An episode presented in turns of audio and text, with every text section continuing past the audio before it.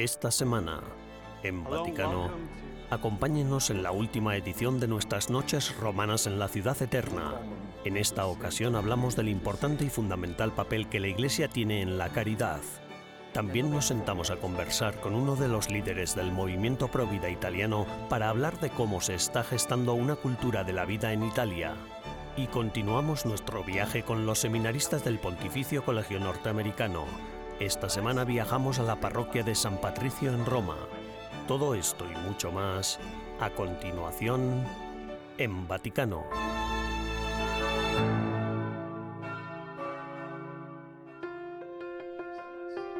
300 comunicadores de la Iglesia se reunieron en Roma para reflexionar sobre cómo volver a ser relevantes en la sociedad.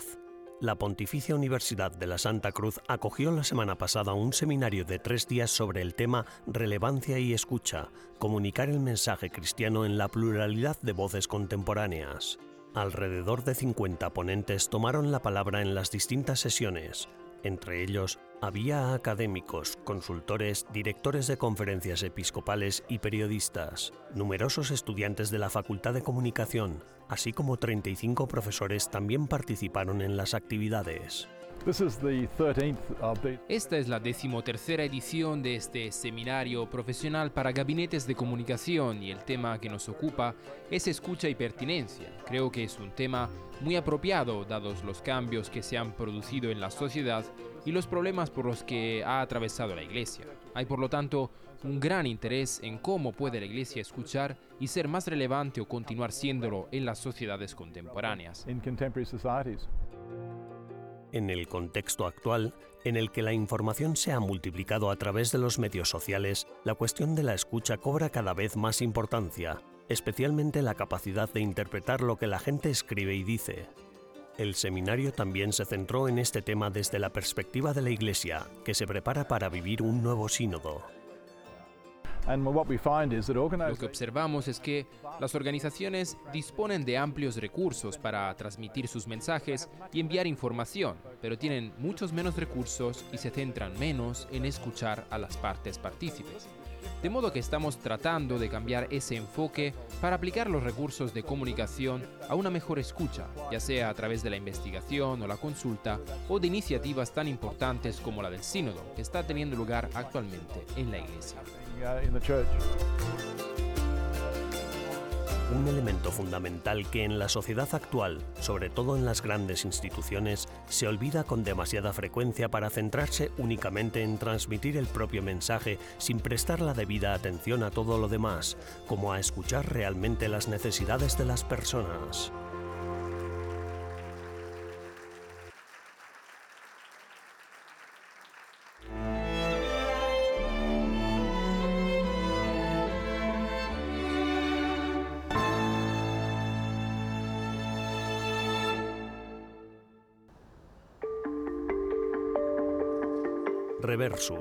Este es el título de una nueva exposición presentada el 28 de abril en la Biblioteca Apostólica Vaticana, abierta al público hasta el 15 de julio. Se trata de una exposición que muestra la obra de un artista contemporáneo de origen brasileño, el fraile menor franciscano Padre Sividal Fila. Son obras creadas a partir de la recuperación y reutilización de residuos, tema central en el magisterio del Papa Francisco. La base de la Mi investigación artística se basa en el rescate de la materia porque pienso que la materia tiene en sí misma una fuerza y un poder propio. Lo encontré en una tela antigua con su fuerza y su belleza, con su expresividad, y la puse en condiciones de expresarse, creando una composición para darle nueva vida, pero una vida que no es funcional sino afuncional. El arte tiene este objetivo, debe ser un lenguaje del ser que desea simplemente decir las cosas como son raccontar le cose per quello che sono. Es una ocasión para reflexionar de nuevo sobre la cultura del descarte. El propio Papa Francisco, con motivo de la inauguración de esta exposición de arte, quiso lanzar un mensaje en el que definía este fenómeno del descarte como uno de los más dramáticos de nuestro tiempo. En el mensaje que el Papa Francisco nos ha dirigido para la inauguración de esta exposición, se propone unir dos palabras, arte y estudio. Es realmente hermoso justamente que vayan unidas, porque hay una dimensión del arte como formación de la persona a través de la creatividad, pero también una técnica que está llamada a dominar, a perfeccionar, expresando lo mejor de sí mismo. El arte es sobre todo un ejercicio hacia uno mismo para ser plenamente lo que se está llamado a hacer. Y luego el estudio, que en latín significa pasión, ser apasionado. Por eso creo que a los jóvenes debemos tratar de promoverles el arte y el estudio juntos. Y cómo la espiritualidad ayuda a forjarlos, a unirlos, para que aprendan el valor de lo bello, lo bueno y lo verdadero. Bello, del bene e del vero. Reversus es una exposición que presenta el arte como una forma de transformar la cultura, ofreciendo todos los elementos de reflexión para pasar de una cultura del descarte a una cultura de la armonía.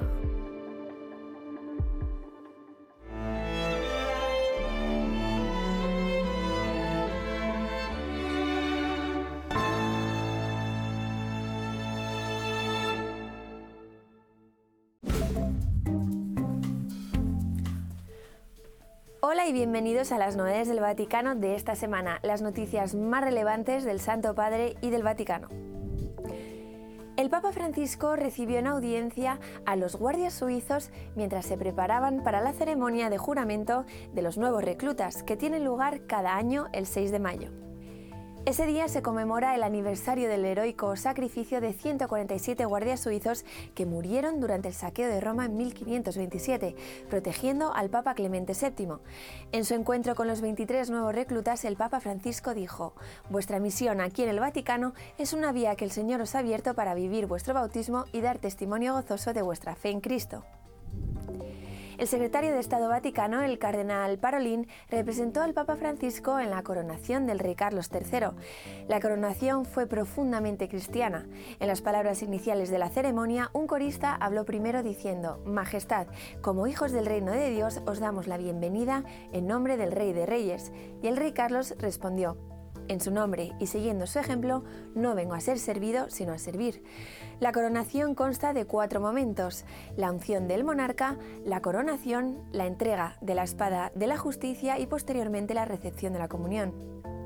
Estos elementos expresan la tradición y por lo tanto la continuidad y la estabilidad.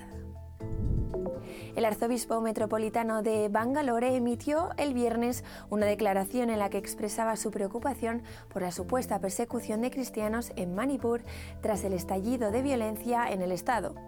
El arzobispo Peter Machado afirmó que el acoso contra los cristianos se ha recrudecido recientemente en su estado dijo que hemos recibido informes de que tres iglesias construidas en 1974 y algunas casas han sido incendiadas y la gente se ha visto obligada a huir a lugares más seguros. También se ha informado de la quema y profanación de más de una docena de iglesias y de diversas amenazas a sacerdotes jesuitas. El Papa Francisco pidió la reanudación de las conversaciones en Sudán, donde los intensos combates entre el ejército sudanés y el grupo paramilitar Fuerzas de Apoyo Rápido se han cobrado cientos de vidas y herido a miles de personas. Según Naciones Unidas, más de 100.000 personas han abandonado Sudán desde que estallaron los combates entre fuerzas rivales el 15 de abril. Se calcula que 334.000 personas han sido desplazadas dentro del país y las autoridades advierten de una catástrofe si no cesan los combates. Los esfuerzos diplomáticos para intentar que las partes enfrentadas se sienten a la mesa de negociaciones se ha intensificado. El Papa Francisco ha enviado un videomensaje a los adolescentes y jóvenes que se preparan para asistir el próximo agosto a la Jornada Mundial de la Juventud en Lisboa, en Portugal. Participar en la JMJ es algo hermoso, afirmó el Papa. Preparaos con entusiasmo, tened esperanza, conservadla, porque uno crece mucho en un acontecimiento como la JMJ. La Jornada Mundial de la Juventud fue instaurada por el Papa Juan Pablo II en 1985. El encuentro, de una semana de duración, atrae a cientos de miles de jóvenes. El evento suele celebrarse en un continente distinto cada tres años con la presencia del Papa. Gracias por acompañarnos durante las novedades del Vaticano de esta semana. Les ha informado Almudena Martínez Bordiú para EWTN Vaticano.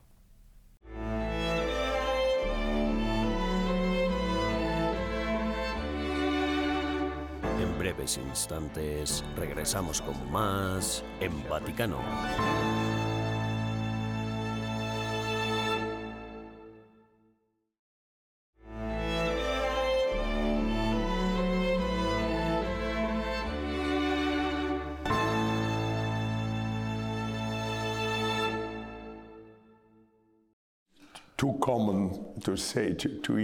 Resulta demasiado habitual, demasiado fácil afirmar que en el mundo actual se abre una brecha entre los que tienen y los que no tienen, fenómeno que se ha incrementado dramáticamente en el último año.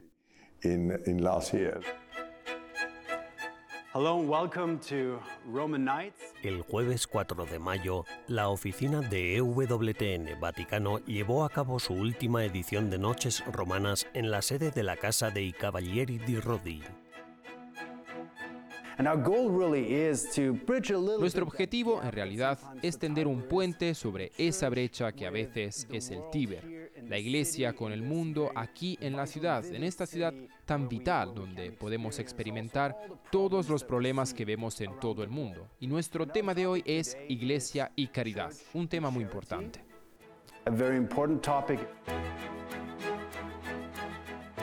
Las noches romanas son una serie de encuentros creados con el fin de reunir a personas en Roma para reflexionar sobre temas relacionados con la vida de fe en el mundo actual.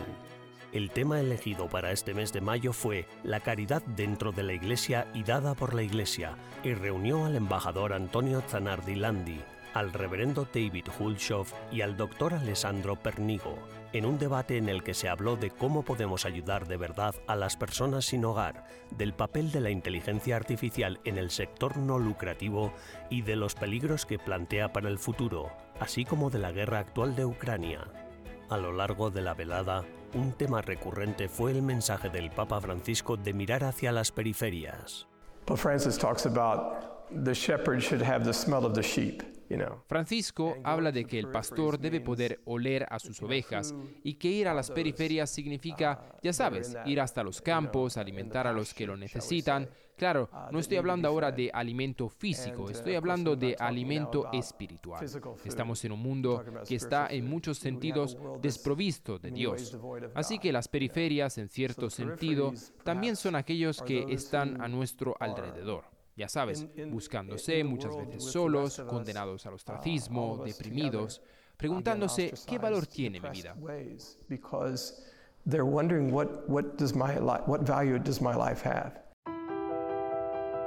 El aislamiento, la soledad y la depresión son síntomas de que nuestra sociedad moderna está afectando de forma desproporcionada a nuestras generaciones más jóvenes, que tienen problemas para establecer relaciones y comunicarse con sus iguales.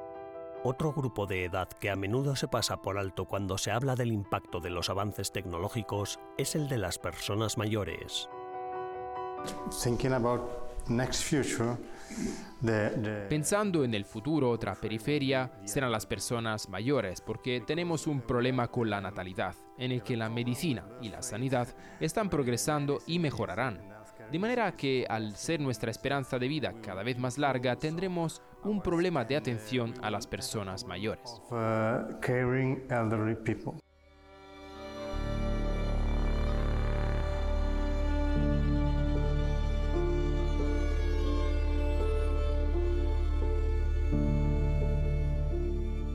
Corazón está inquieto hasta que descanse en ti, esas palabras emblemáticas de San Agustín encarnan uno de los elementos fundacionales de la caridad cristiana que no puede olvidarse, por muy eficaces que sean las nuevas tecnologías o por muy acuciantes y prometedores que parezcan los retos. En el fondo, la gente busca una relación, una con sus conciudadanos y, en última instancia, una con Cristo. Eso es lo que la caridad cristiana pone de relieve.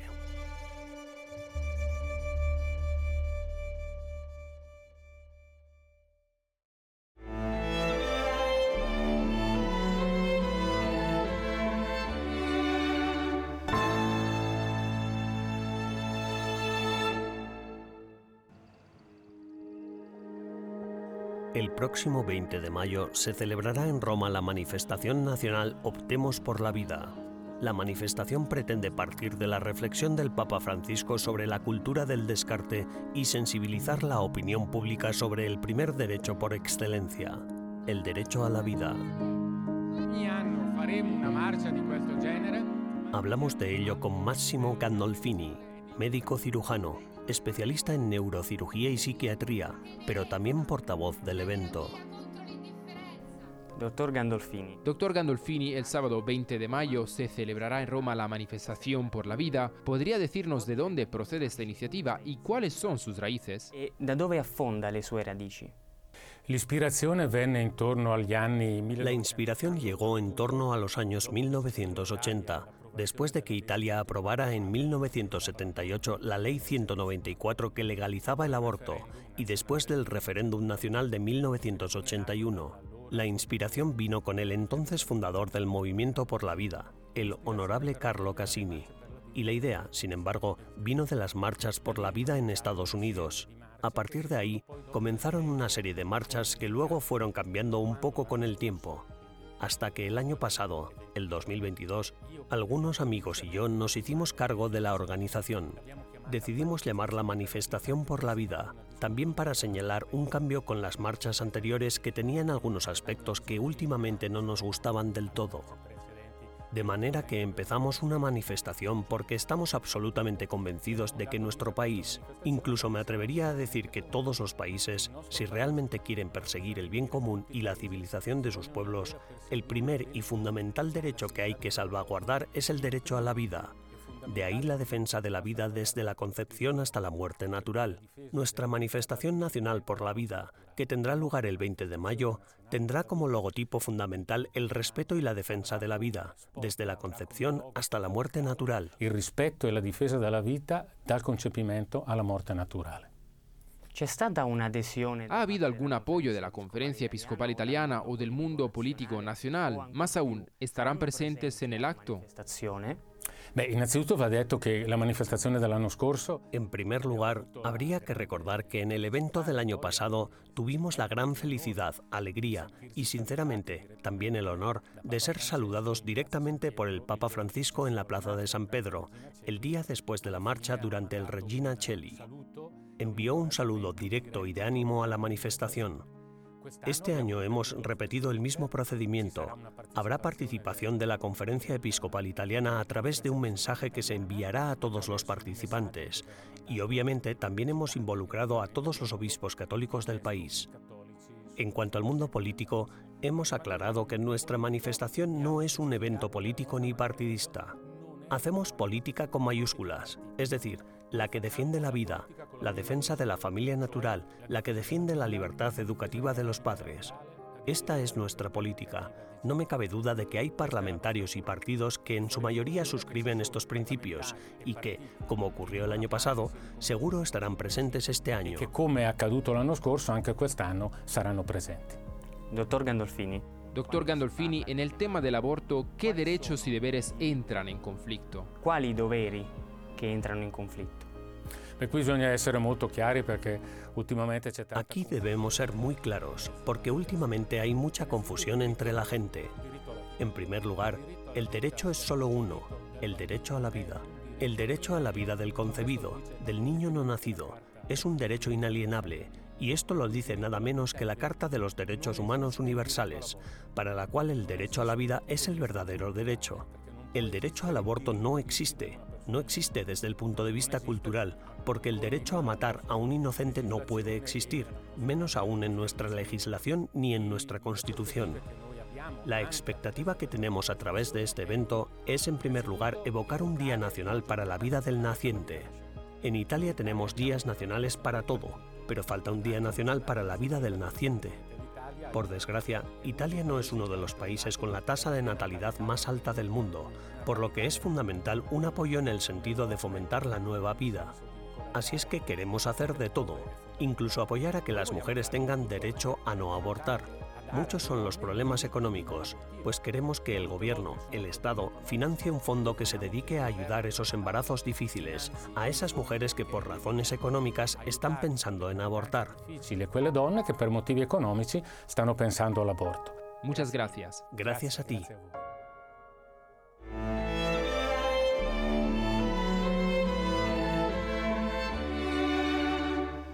Tras una breve pausa, regresamos con más en Vaticano.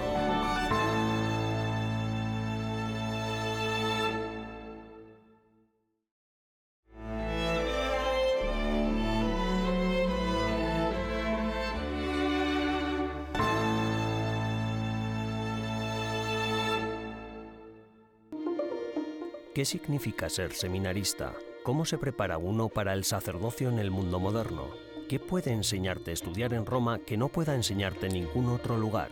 Durante las próximas semanas pasaremos algún tiempo con los seminaristas del Pontificio Colegio Norteamericano de Roma, que nos introducirán en su mundo.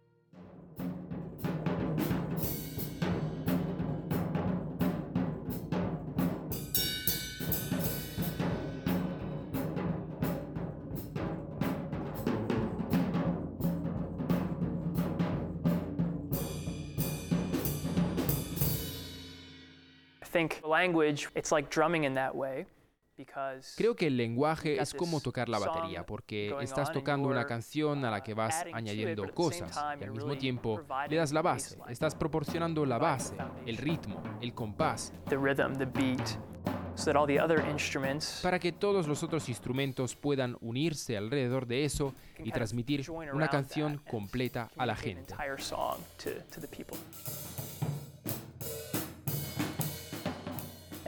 Y darse cuenta, a veces, lo que el Señor nos ha comunicado en las Escrituras, también con la música, es una especie de hilo conductor.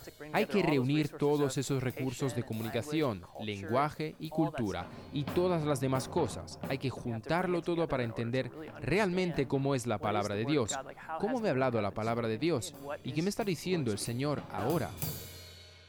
And it's Flaminia. Flaminia I'm Zane. Yes. I don't know if we've met before. Yes, so. we have. Oh, okay. Right at, the, right at, the, beginning, I was here the first session. Okay. Well, I'm so glad you're here. Yeah, yes, good to see well, you. Thank you. I'm very happy to be We're here. We're going to have a good day, okay? We are. It's going to be okay. great. Our mission at St. Patrick's is really about Nuestra misión en San Patricio en realidad consiste en enseñar a los niños a los que servimos, a los niños que se preparan para la primera comunión y la confirmación no solo sobre los sacramentos, sino también sobre el Señor Jesús mismo, a quien reciben en los sacramentos. Además, considero que la oportunidad que tenemos es mostrarles cómo es tener una relación viva con Él, tratar de comprender lo que significa estar realmente enamorado de Jesús, mantener de verdad esa relación con Él. You've already got yours? You're on the ball, dude. Okay, so everyone go ahead and quiet down, and Troy's going to call your name and take attendance, okay? So remember our rule you can't talk unless you've got the juggling or the, the hacky sack, okay? Our Father who art in heaven, hallowed be thy name. Thy kingdom come, thy will be done on earth as it is in heaven. Yo fui muy afortunado porque tuve una experiencia muy poderosa del Señor y de su amor. Cuando estaba en octavo grado, preparándome para mi confirmación, tuvimos un retiro de un día que realmente cambió mi vida. We go to Mass every single time we come to religious ed, right? Why do you think we go to Mass? Julieta? Uh, to speak with God. To speak with God, good.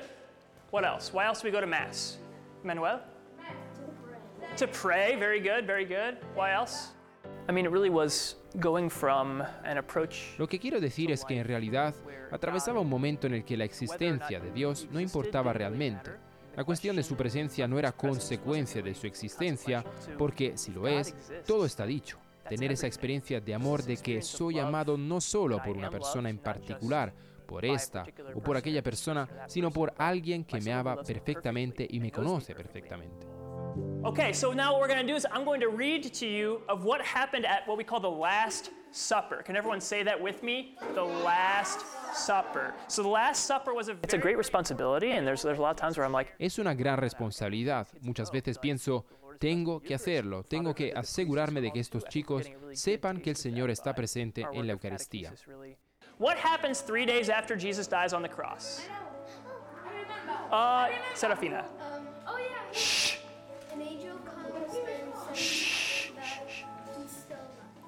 That he's not that he's still alive, but that he comes back from the dead. That's right. So three days after Jesus dies on the cross, he rises from the dead.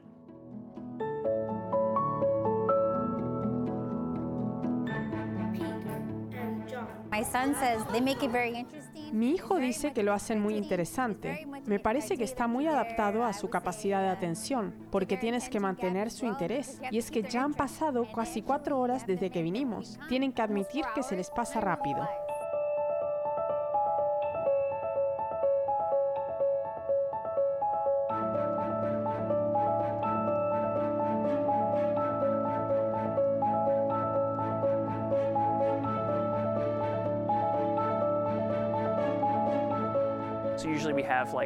Normalmente tenemos una catequesis de dos horas y luego una misa comunitaria. Las familias religiosas asisten a la misa de vigilia el sábado por la tarde una vez al semestre.